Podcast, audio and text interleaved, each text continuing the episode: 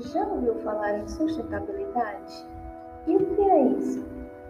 São ações que buscam suprir as necessidades atuais do homem sem comprometer o bem-estar das gerações futuras. A preocupação com o meio ambiente não é recente.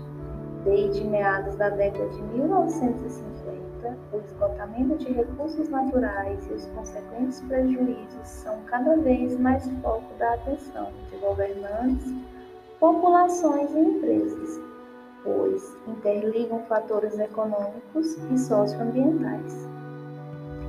Agora, reflita um pouco.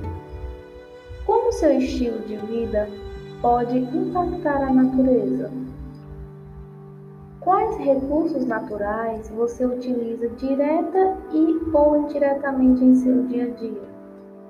Já parou para pensar que pequenas iniciativas no nosso cotidiano é um passo fundamental para transformar as relações humanas com o meio ambiente? O ponto de partida pode ser a sua casa, a sala de aula, estendendo-se para a vizinhança e a comunidade. Medidas simples e criativas podem fazer a diferença e fornecer possíveis redução para diferentes problemas ambientais. Portanto, comece, faça a sua parte. Reduza, repense, recuse, reaproveite, recicle, responsabilize-se e respeite. Adote hábitos de consumo consciente.